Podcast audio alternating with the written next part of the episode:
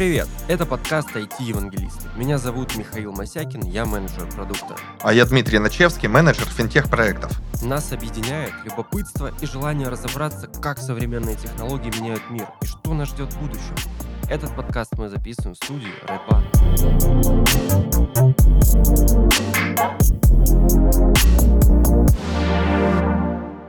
Привет, Миш. Привет, Дим. У нас сегодня интереснейшая тема. Это высокоскоростной интернет. Поговорим про технологию 5G, где она вообще применяется, откуда она появилась, где она вообще будет использована, как она улучшит нашу жизнь и как э, изменит к лучшему наше обитание в цифровых вселенных. Миш, э, что знаешь вообще про мобильный интернет, про 5G, там вообще откуда вот эта история 5G, 1G, 2G, как бы откуда вот эта вот вся тема появилась? Я так понимаю, это поколение, а у тебя есть? Да, ну то есть первое, второе, там третье, четвертое, пятое поколение, generation. Что знаю? Сейчас больше и больше разговоров, да, про 5G. Э, ну, давай, наверное, разберемся сначала коротко так про предыдущие поколения, там начнем с 1G, там что это вообще такое было. Да, давай. 1G, да, а, она была, это появилась э, там в 1980 году, вот, и, по сути дела, это была, ну, аналоговая сеть, да, была ориентирована на передачу звукового аналогового сигнала. По сути дела, это была радиосеть такая. Мощность там передачи у него была небольшая, скорость э, тоже небольшая, аналоговая связь, она более подвержена шуму, там, искажениям и так далее. Но, тем не менее, уже работала, можно было позвонить там, друг другу, пообщаться. Потом, э, ну, еще можно было, короче, на вот это вот, так как это радиочастоты, да, можно было на эти частоты там другим людям запрыгивать и слушать, что там вообще происходит тоже. Вот. 2G, да, это уже второе поколение, оно там появилось в 90-х годах, и, собственно говоря, вот, наверное, такое привычное для нас более-менее сеть, на ней там начала строиться, собственно говоря,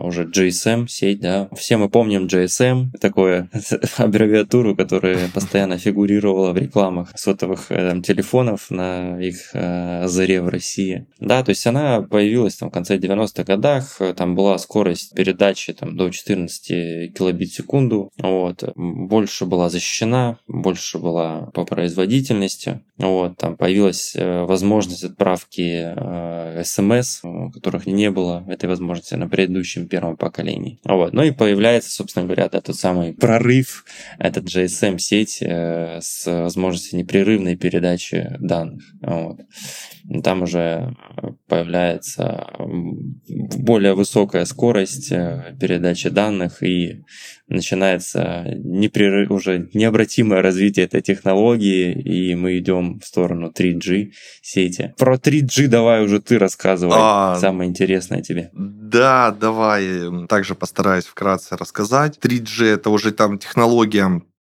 которая появилась у нас в нулевых, э, то есть возможность э, передачи данных, то есть она возросла до 42 мегабит в секунду, и, э, собственно, сам канал, то есть если история с 1G это была просто тема как радиостанция, то есть телефон представлял из себя вообще просто обычный радиоприемник, который, грубо говоря, там настраивался на радиоволну, эту радиоволну можно было там прослушать, можно было перехватить, она практически не шифровалась, и э, сотовая станция, она по сути как бы называется не просто так сотой, ну, э, имеет слово сота э, в своем названии. Суть была в том, что каждой соте имел возможность подключиться один абонент. И если сама сотовая вышка не подразумевала подключение большого количества абонентов, то другие абоненты, грубо говоря, ждали, становились в очередь и ждали, когда смогут подключиться и совершить звонок. Ну вот, вот. В случае с 3G сам канал стал шифроваться. Здесь появилась цифровая подпись каждого канала, у каждого абонента. Данные уже невозможно так э, легко похитить. И также эта история позволила сократить длину волны, вот, что позволило увеличить э, количество передаваемой информации, то есть э, инфа оцифровывается, сжимается и передается по радиочастотам, но расшифровать ее нельзя. Плюс еще возможность подключаться к соте группе абонентов вот, за счет, ну, то есть сами абоненты объединяются в некий пул, и данные передаются уже конкретно этому пулу. Ну, данные группируются, получается, в своем э, радиочастотном диапазоне и передаются в виде, получается, некого такого луча, что ли. Вот, это концепция, по-моему, называется МИМО. Вот, то есть, когда прием и передача там осуществляется сразу несколькими антеннами и сразу на группу неких людей. Вот. Ну и дальше там 4G появился уже в конце нулевых, то есть это стандарт связи LTE, скорость э, от 100 мегабит в секунду, то есть э, до 1 гигабита. И э, опять же, она строится на основании чего? На основании того, что частота становится еще выше, по-моему, частота до 100 мегагерц повышается, ультракороткие волны, которые позволяют э, объединять большое количество абонентов. Сами э, вышки сотовой связи, они представляют из себя некие такие вот пластины. Каждая пластина в себя вбирает несколько сот и, собственно, обеспечивает э, высоким стандартом связи, то есть большое количество людей. Но, как и у всех технологий, у 4G есть э, свои минусы. Они, собственно, есть все, у, вернее, эти минусы есть э, у, каждой, у каждого вида связи, связи. То есть в данном случае это за счет того, что волна короткая, должно быть более частое количество антенн передатчиков а, для того, чтобы покрывать ну, наиболее большое количество людей. Вот. И также 4G-сеть может пропадать, если встречаются на ее э, пути ну, такие преграды, как, например, бетонные здания, различные торговые центры, там, не знаю, деревья, леса, леса, горы, там любые преграды вообще, которые только можно себе представить, они снижают скорость сотовой сети, э, конкретно 4G, и мы опускаемся, получается, до более длинных волн, до 3G. Ну, если, опять же, 3G э, не добивает, то тогда до 2G, и до самого минимального порога. И все же, вот 2G, 3G 4G, LTE, ну вот появился 5G. Зачем он вообще нужен? И ну, почему все о нем так говорят? Почему э, вообще для чего людям необходима ну, настолько высокая связь? Как она вообще достигается? То есть, э, Миш, ты слышал вообще про технологии 5G, какие там используются для передачи информации? Я про 5G слышал, что э, я, собственно говоря, больше про такие про возможности, что эта технология принесет в общество, да, это облачные, угу. облачные вычисления, гейминг, там, интернет вещей и так далее. Вот прям глубоко вот такую технологию, то, естественно, я не погружался. Ну, вот. давай я попытаюсь... Но, э... Ага, ну-ну. Давай, давай, да. Давай я попытаюсь сейчас рассказать, что вообще за технологии там используются и почему они ну, настолько крутые и прорывные. То есть, э, вкратце. Я сильно... Я... Да, да, да. Да, да окей, сильно давай. не буду углубляться, но суть такая, то что если мы берем сеть LTE, э, то у нас, получается, есть некая антенна. Эта антенна, она в себя объединяет некую... В этой ячейке антенны объединяется сразу некоторое количество абонентов, то есть в некий групповой сигнал. Вот. Из-за этого, ну, в общем, люди пользуются, собственно, интернетом, люди пользуются сотовой связью, это все здорово и все прекрасно. Но для того, чтобы скорость была намного выше, тебе необходимо увеличивать пропускную способность, чтобы для каждой ячейки, то есть ячеек было больше, чтобы для каждой ячейки подключалось свое устройство. Волна должна быть более короткой, но более интенсивной.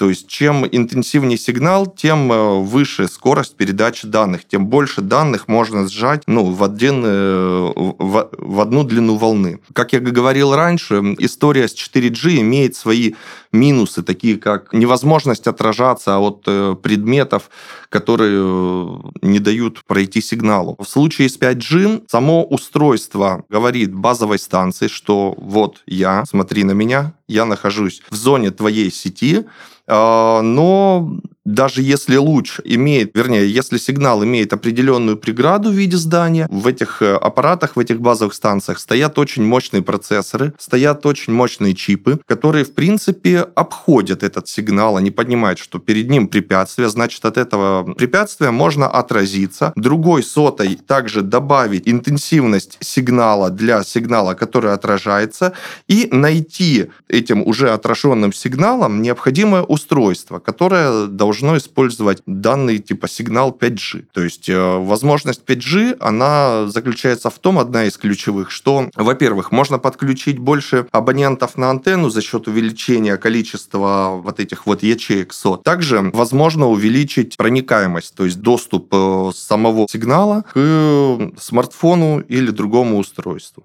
Вот. Возможность отражения и возможность интеллектуального нахождения определенного устройства. Ну вот.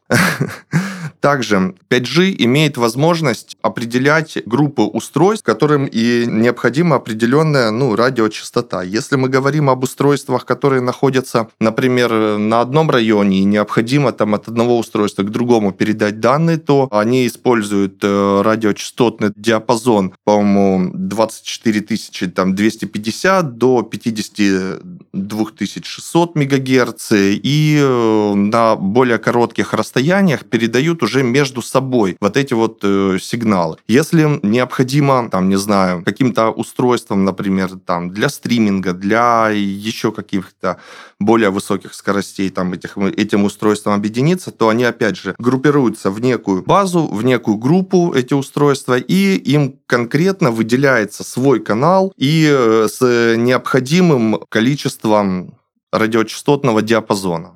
То есть сам радиочастотный диапазон, он используется ну, более эффективно, что ли, нежели диапазоны, которые фонят э, в абсолютно разные стороны. То есть это можно представить следующим образом. У нас есть, там, не знаю, радиопередатчик, и ну, в классике мы видим там антенна, от нее там в разные стороны, как от солнышка, отходят лучи вот эти вот радиопередачи. И неважно, там, находится справа устройство, находится слева устройство, находится устройство сверху или позади вот эти антенны, антенна все равно будет равномерно вокруг себя создавать э, вот это вот поле, э, которое распространяет сигнал. Вот. А в случае 5G э, происходит следующая история. Есть антенна, только вокруг нее уже не как от солнышка расходятся лучи, а антенна умная. Антенна понимает, что справа от нее, например, находится устройство там э, со стримингом, туда человеку надо, например, э, подать больше энергии, большую силу луча, большую силу радиочастотного диапазона, и для того, чтобы этот человек там играл там в свою игру, к примеру. А другому человеку, к примеру, у него там IOT-устройство, оно потребляет намного меньше, допустим, энергии, значит, э, вот этому вот устройству надо там дать радиочастотный диапазон, ну, более низкой как бы интенсивности для того, чтобы передать данные, как бы, для того, чтобы это устройство работало. То есть направленность самих сетей, как бы, она более интеллектуальная и, типа, сама антенна понимает вокруг нее э, Э, количество пользователей, тем самым э, ну, КПД и передача сигнала ну, возрастает. Как-то так.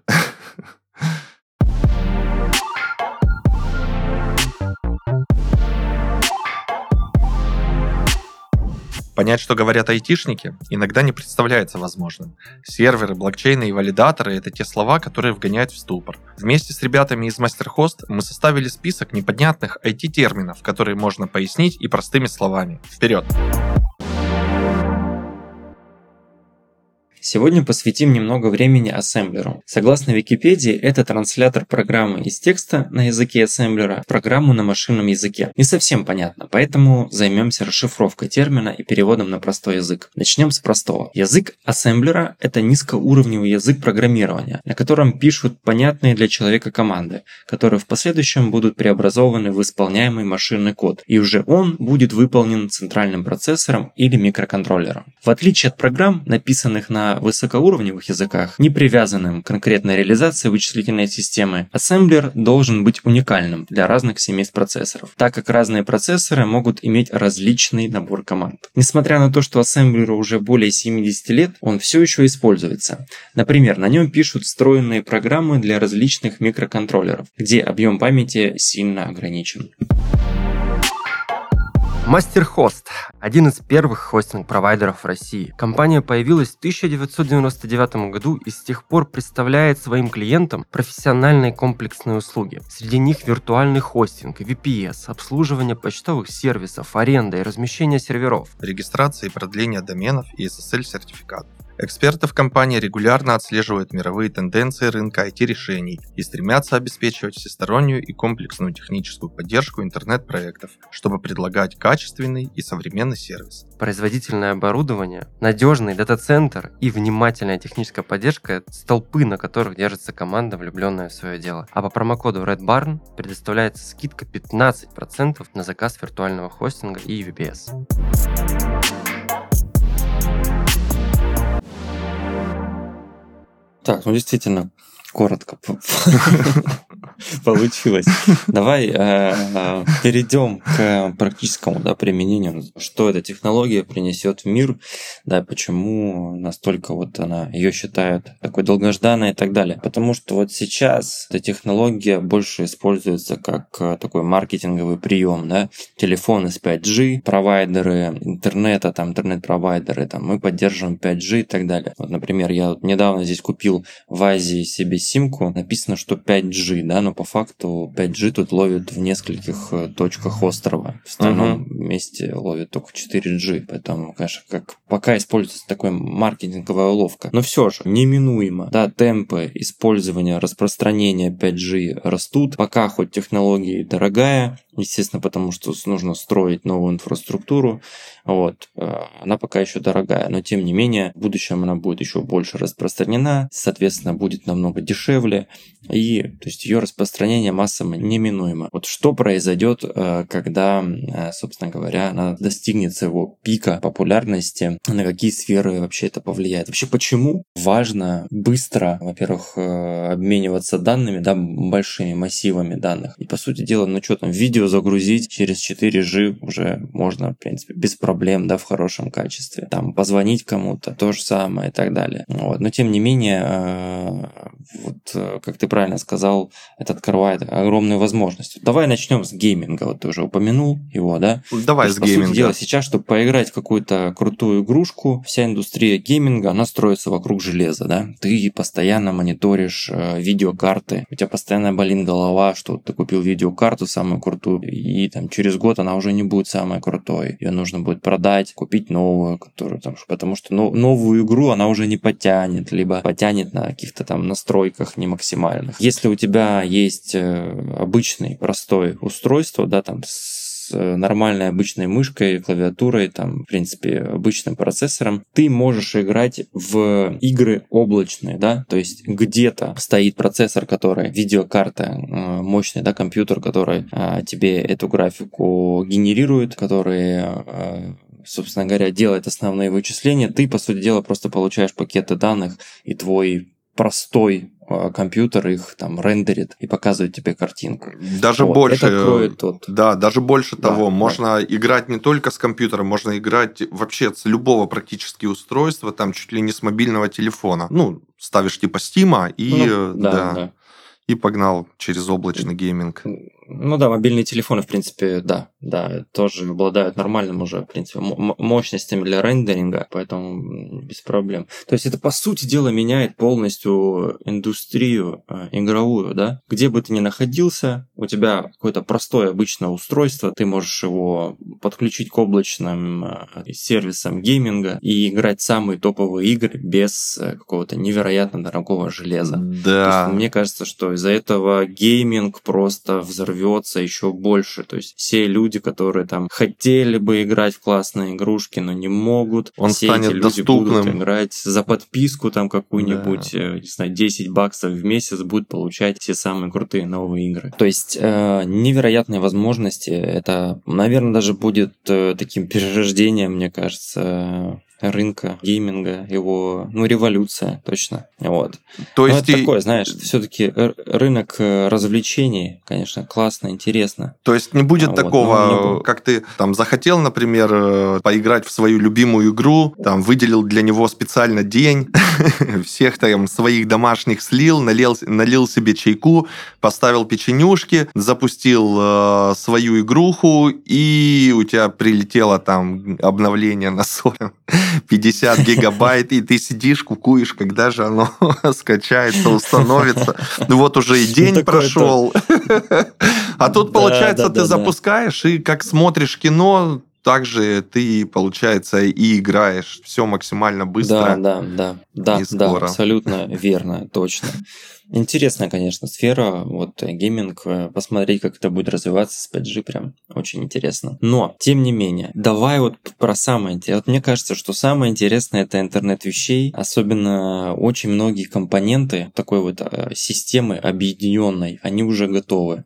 То есть э, у нас появляются постепенно автомобили, да, которые подключены к интернету, в которых есть э, автопилоты, появляются другие устройства, которые э, определяют там погоду, определяют какой-то микроклимат там и так далее, и так далее. Умный Вот дом. у меня всегда Мгм. почему-то, да, у меня всегда была в голове еще, наверное, с детства такая штука. Я вот смотрел, как там происходят аварии на дорогах, да, и там тупо водитель не увидел, не пропустил другого водителя, они там не увидели друг друга из-за поворотов. Я думаю, блин, вот было бы классно, если бы в машине стоял какой-нибудь экранчик там и показывал, что кто-то справа летит там на такой огромной скорости и не собирается тормозить. То есть как-то автомобили бы общались. А вот. И это как раз-таки проблема, я думаю, в ближайшее время будет решена, там, в ближайшее десятилетие, как раз-таки за счет э, вот э, этих высокоскоростного интернета с минимальной задержкой э, автомобили с автопилотами, ну не только с автопилотами, могут обмениваться данными о трафике, да, причем мы уже с тобой затрагивали в прошлых подкастах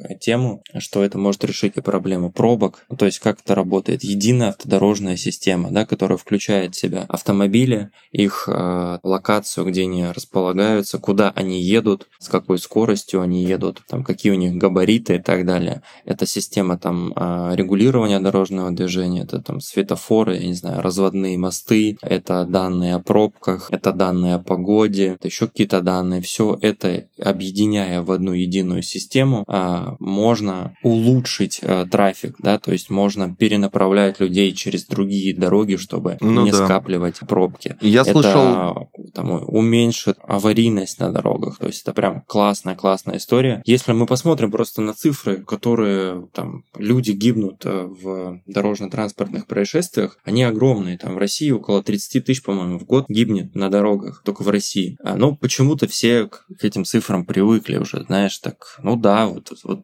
на- вот так опасно на машине. Но тем не менее, это проблема гигантская, огромная. И для государства тоже, потому что там сколько еще коллегами остается, их же нужно потом нужно лечить этих людей, там они теряют трудоспособность и так далее. Но Ну, с точки зрения вот э, гуманизма, конечно, сейчас все равно я считаю, естественно, век гуманизма и нынешние события определенно повлияют на еще больший гуманизм в мире. Ну вот, поэтому, конечно, это очень важно.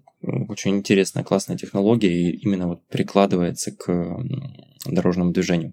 Ну да, я слышал э, то, о чем ты говоришь, это, по-моему, EMTS, технология IoT-устройств, то есть когда сами устройства с помощью, ну, в них есть, получается, радиоантенна, и есть, не, будем называть э, хаб, который будет называться, там, грубо говоря, 5G радиоточка, которая как-никак э, передает данные, э, интернет, раздает интернет, э, передает радиосигнал, но в то же время она еще может отслеживать сами вот эти вот э, устройства и понимать, что перед э, вот этой вот радиоточкой находится именно умное устройство, которое там, например, не требует большого потребления электроэнергии, э, но ему необходимо, к примеру, там передать э, как можно быстро там какой-то небольшой пакет информации на другое IoT-устройство, собственно. Таким образом достигается вот коммуникация, общение между этими устройствами. Вообще можно отслеживать всю эту тему. Я с вот эти вот э, умные машины немного так почитал, там суть какая, что в принципе достаточно в самом, ну вот для того, чтобы избежать аварии, вот ребенок выбежал на дорогу, едет машина. В принципе, вот этого вот всего, этих мозгов, вполне достаточно внутри самого автомобиля, который оснащен вот этими вот датчиками миллионов, в нем стоит компьютер, в нем стоит там датчики, видеокамеры, там еще прочая всякая история. И этих мозгов внутренних э, вполне достаточно для того, чтобы избежать аварий. А вот для того, чтобы, например, оптимизировать трафик, для того, чтобы там, не знаю, скорая выехала, ей надо срочно попасть в больницу, а время там, не знаю, 7 часов вечера, люди едут с работы домой. Тут да, тут уже можно было с помощью 5G э, понять, э, какие вообще устройства, какие автомобили находятся на этих улицах, что есть приоритет там скорой помощи, и ей надо там как-то построить как можно быстрее дорогу. Тут уже идет такая тема, что с помощью этих сигналов о местоположении самих устройств можно было бы вообще включать еще внутренний компьютер вот этих вот машин и автоматически их, там, к примеру, разворачивать, чтобы проехал. Ну, вот знаешь, как когда очень плотное движение, там машины друг к другу прижимаются. Вот эта uh-huh, тема uh-huh. была бы примерно такая же автоматическая, то есть... Какой-нибудь ТПСник ехал бы, Да, да, да. Вот, а ты сидишь День вообще... рождения опоздал бы. Да, да, да. Я с тобой согласен, да, отчасти насчет того, что мозгов э, для выруливания там объезда препятствия, как ребенок, возможно, достаточно. Но представь себе два автомобиля, равнозначный перекресток, два автомобиля двигаются со скоростью 100 км в час, а, и вот точка их, э, как бы, их траектория пересекается в одной точке единовременно.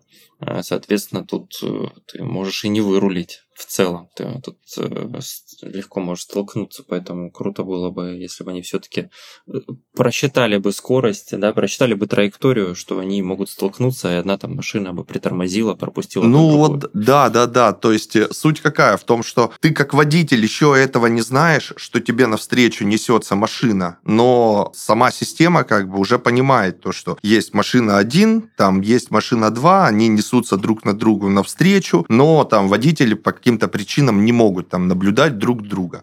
Соответственно, надо, это уже мозги внутренней машины, мы посылаем сигнал извне э, мозгам автомобиля, и автомобиль уже сам по себе как бы скидывает скорость и говорит водителю, что, дружище, там аварийная ситуация может возникнуть по таким-то, таким-то причинам. Вот. Ну, это можно даже, знаешь, как вот проще всего э, представить, это примерно так же, как работает RFID-метка.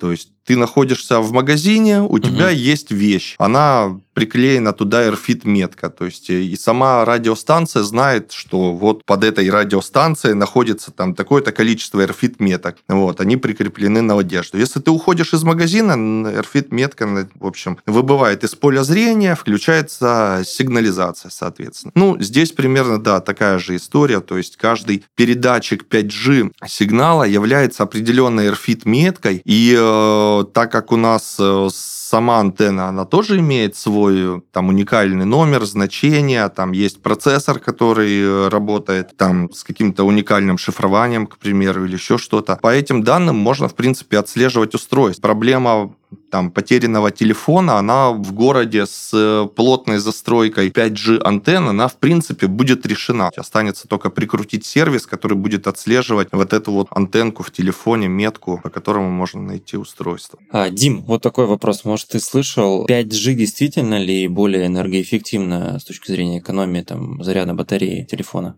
Да, все правильно. Э, намного эффективно. Почему? Как я ранее говорил, что все антенны, которые были до 5G, они не совсем экономно расходовали свою энергию. То есть они э, равнозначно посылали вот эта вот история с солнышком.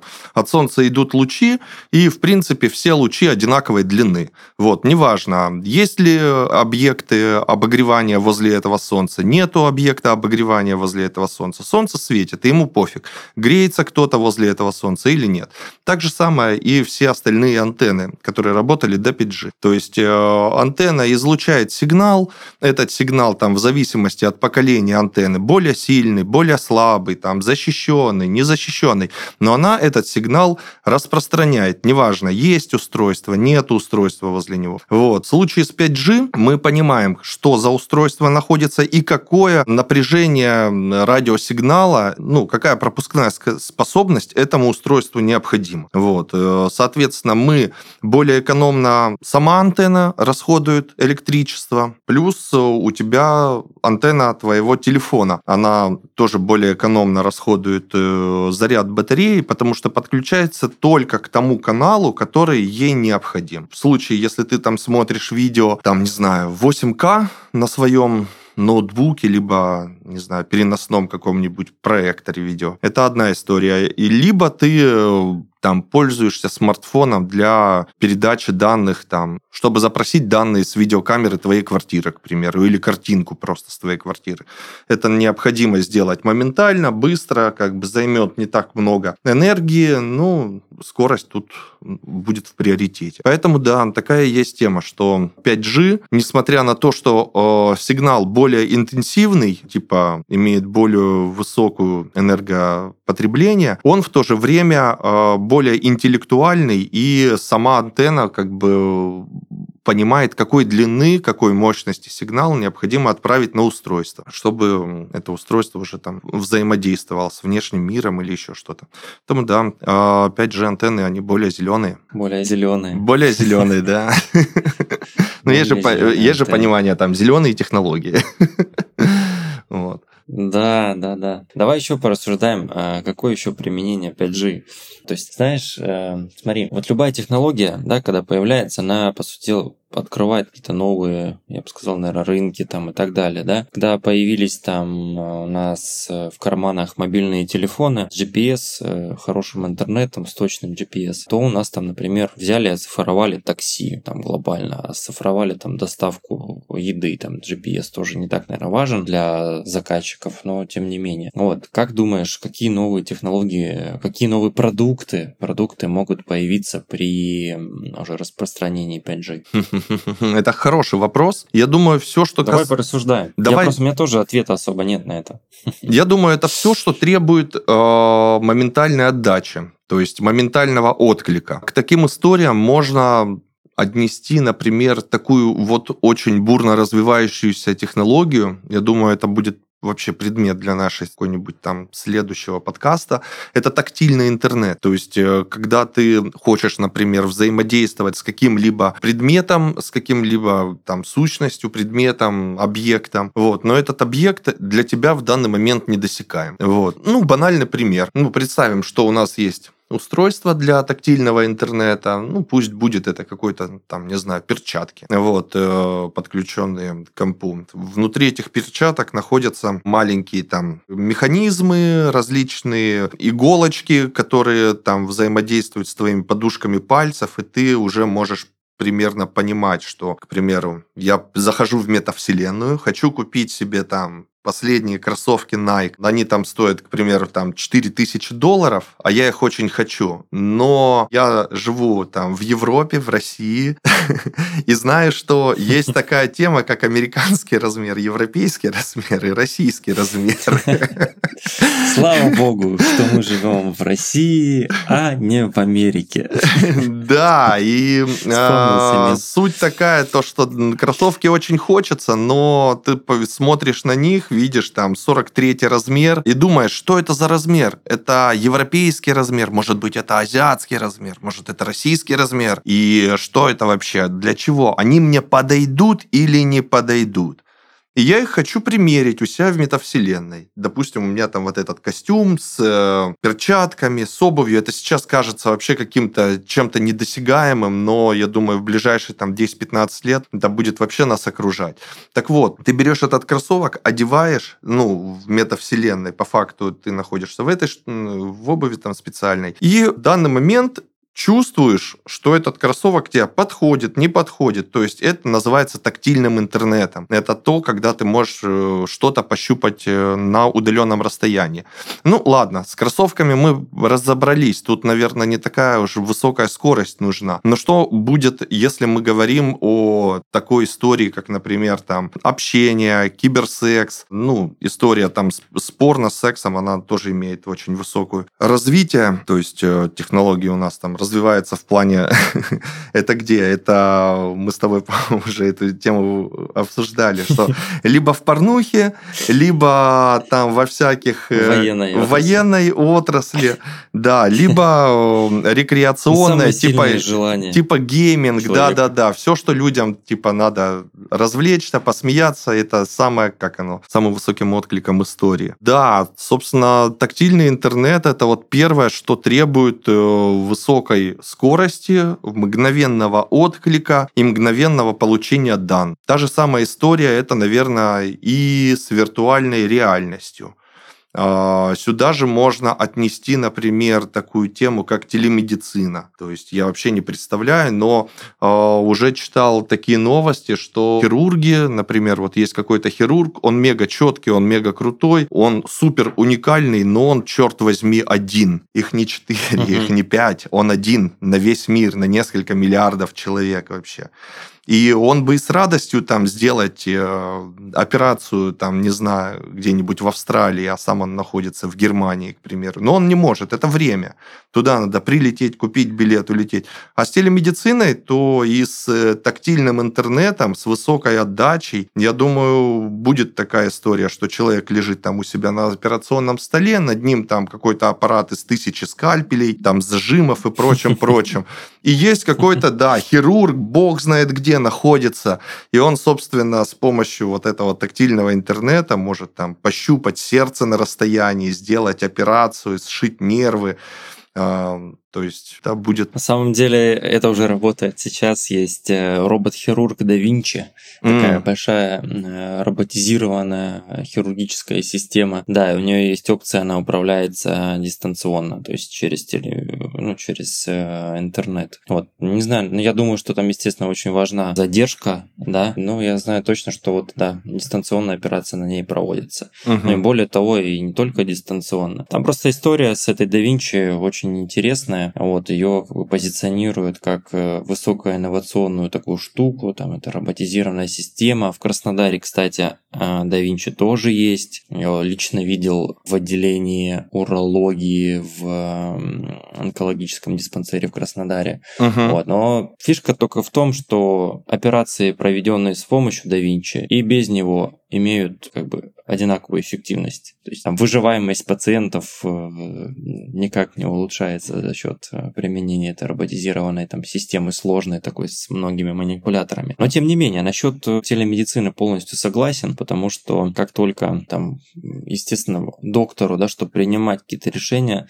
массив данных, да, большой, по сути дела. Это там э, физикальные какие-то методы исследования, там и пальпация, там перкуссия, там, я не знаю, вот, и куча других разных, там, инструментальные методы исследования, там, УЗИ, рентген, там скопия, да, какая-то там. А, понятное дело, что это огромный а, массив данных, которые нужно а, передавать по, конечно, высокоскоростному интернету.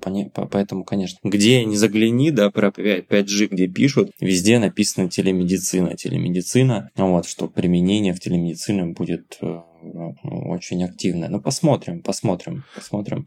Сейчас телемедицина очень аккуратно на самом деле развивается, особенно в России. Вот, на самом деле телемедицина, она уже давно существует э, в России. Она просто существует вне телемедицинских специализированных платформ. Она существует э, в, в, в чатиках в WhatsApp с доктором, в телефонных разговорах. Это тоже на самом деле телемедицина. Может быть, не настолько э, продвинутая, технологичная, продвинутая, да, но тем не менее, да. То есть, по сути дела, да, везде, где есть обмен большими данными, везде применима сеть 5G. Она ускоряет обмен данными, она делает это возможным, обмен данными. То же самое, вот если мы говорим про метавселенную. Вот одна из самых сейчас хайповых тем метавселенная. Ведь, по сути дела, метавселенная, она может сейчас от э, такой мультяшности, да, от этих мультяшных аватаров перейти в целом в довольно-таки привычную реалистичную графику. Вот. Но чтобы эту графику, естественно, поддерживать, нужна очень высокая, а, помимо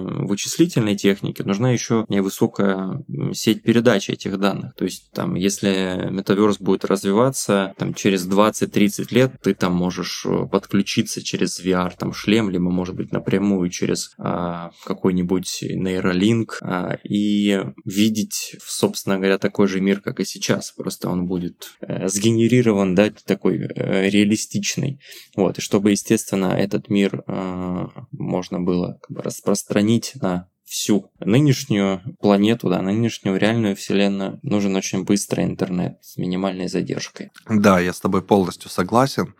А, основная история, вот опять же, да, а, тема про вот эту вот телемедицину, про быстрый интернет, э, про максимальную детализацию картинки. То есть сейчас, по-моему, у нас что? Сейчас у нас 4К впереди планеты всей – но впереди также история... А, ну да, и телевидение у нас передает 4К, насколько я помню, правильно же? Они полностью ушли, по-моему, недавно. Все от аналогового, да, да, да. От аналогового сигнала, да. и они сейчас типа все в цифровом 4К, вот мы такие крутые, здоровские.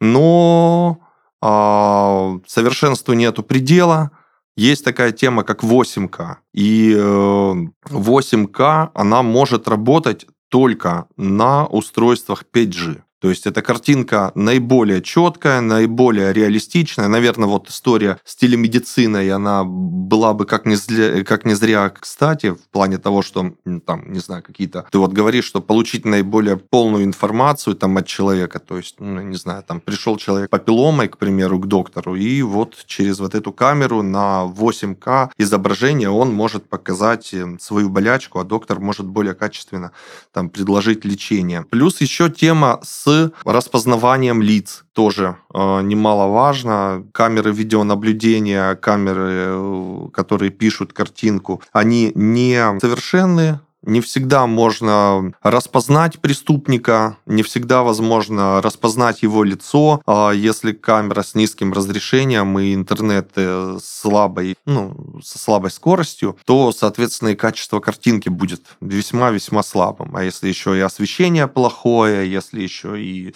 погода, там прочие-прочие факторы, там человек кепку на глаза сильно надел, то тут уже практически на ноль сводится история с распознаванием лиц. Но если, например, кто-то в истории с 5G интернетом там сделал какое-то преступление и хочет поскорее с него скрыться, рядом есть камера, то камера, в принципе, может отпечатать э, вот это вот лицо человека, тут же моментально отправить на различные системы слежения и э, помочь полиции вычислить преступника максимально оперативно, без э, вот этих вот всех проволочек, если мы будем использовать обычный интернет. Да, это прям здорово. Плюс я еще вот вспоминал темы, когда ты занимался анализом данных, Миш? Да, да. Вот. Э, Но только не прям, там, знаешь, огромных массивов, больше такой с точки зрения продукта, там, конверсии считал, там, ретеншена и так далее. Вот, я помню, что когда мы собирали э, кубы данных, для одного из uh-huh. проектов, я уже не помню, у нас был отдельно сервер, на котором была развернута Power BI как бы система, система uh-huh, аналитики, uh-huh. куда там стекались куча-куча данных, и когда ты заходишь в этот Power BI, я вот как сейчас помню, загружается вот эта винда, открываешь ты браузер, и оно все висит, и оно безумно висит. Ты делаешь запрос и идешь пить кофе. Возвращаешься через полчаса, у тебя оно все загрузилось, но комп у тебя забит оперативкой, и пока у тебя эти угу. данные загрузятся, пока они у тебя загрузятся на комп, пока они у тебя отобразятся на экране, там пройдет 500-700 лет. Проще иногда было делать скриншот и изучать эти данные, чем э, там мотать, и они будут заново загружаться. Это, ну, просто какой-то крах. Вот. А сейчас я так понимаю, что эта вся история с Power BI, она будет намного проще. Э, технологии, там, слышал, может быть, Sky Office. То есть... Э, угу, да, да. Да, это вообще бомба. То есть есть у тебя смартфон или э, ноутбук, он просто представляет из себя а, экран, модуль для интернета и какое-то количество оперативки. Никаких э, историй с вычисления, ну, там какой-то простой процессор небольшой, вот, никаких историй с вычислением данных на видеокартах, там, не знаю, никаких историй с загрузкой. Огромных вентиляторов. Да, огромных да. вентиляторов, там, времени, этого все уйдет. Где-то есть сервер, развернут Power BI, а ты подключайся там с бесчисленного количества устройств к этому серверу и получай данные по сети 5G. Ну, не сказка ли? Интересная вещь. Да, ты мне тоже напомнил историю про то, что то, как мы обучали нейросеть, которая распознает фейковые отзывы. Я помню, стояла такая огромная стойка угу. с э, блоками компьютерными. И они там несколько дней обучались, гудели, пыхтели. Там что-то даже вырубалось иногда. Это было ужасно сложно, конечно. Это было так, знаешь, немножко первобытно выглядело. Хоть и технологии на самом деле уже далеко не первобытные, но тем не менее. Да, я думаю, что облачные вычисления, SkyOffice, вся эта история, это точно будущее, я прям вот в этом уверен. Э, более того, это еще, я так думаю, ну, намного может не намного, но это э, энергоэффективнее в целом. То есть, э, когда у тебя в одном месте большая-большая вычислительная мощность, ты можешь правильно перераспределять ее ресурсы, ты можешь э, ими рационально управлять, вот, нежели чем у тебя эти вычислительные мощности там разбросаны, в принципе, везде. Кто, кто-то забыл выключить PlayStation, кто-то забыл выключить компьютер, кто-то еще что-то забыл сделать там, знаешь. Вот, поэтому конечно, да, с этой точки зрения, возможно, даже технология зеленая. Вот хотя, хотя, конечно же, с, скоро, с возрастанием скорости обмена данными и сами вычисления станут э, больше, их, их станет больше просто. Поэтому дискутабельный, дискутабельный вопрос по поводу да. зелености. Ну, здесь, наверное, будет история в том, что, мне кажется, вот следующая тема – это комплектование трафика э, и отсеивание ненужного трафика. Вот историю с эм, там, PlayStation, там еще со всеми темами.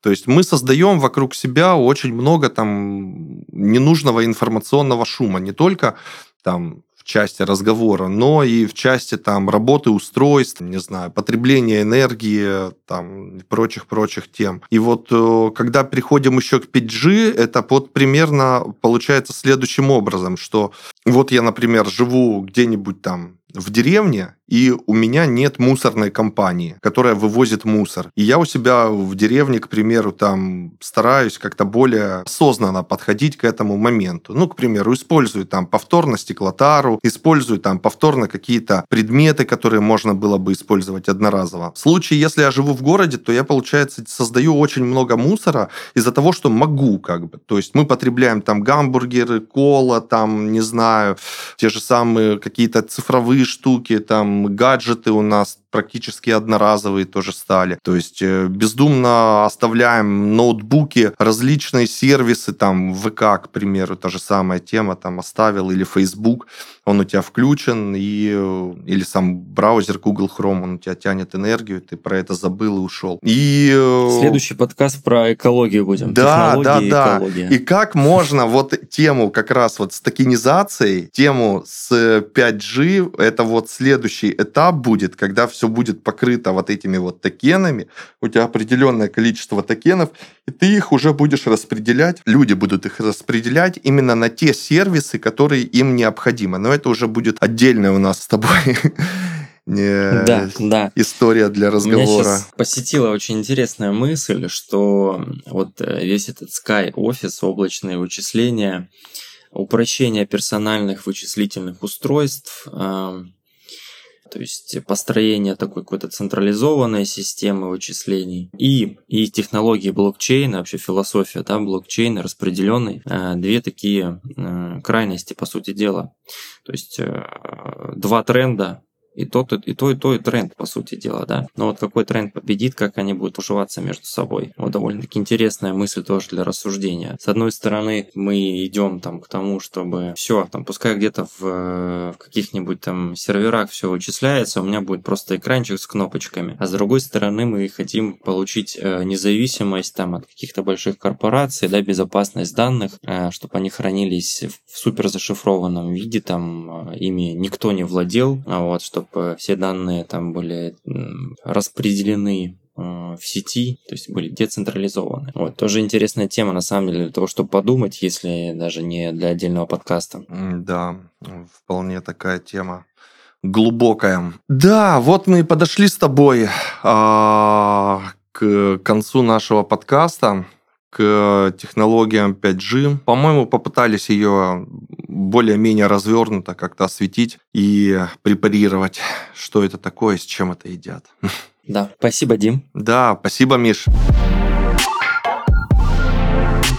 С вами были Дмитрий и Михаил, подкаст IT-евангелисты. Ставьте лайки на всех платформах, комментируйте и делитесь с друзьями нашим подкастом. Увидимся в будущем.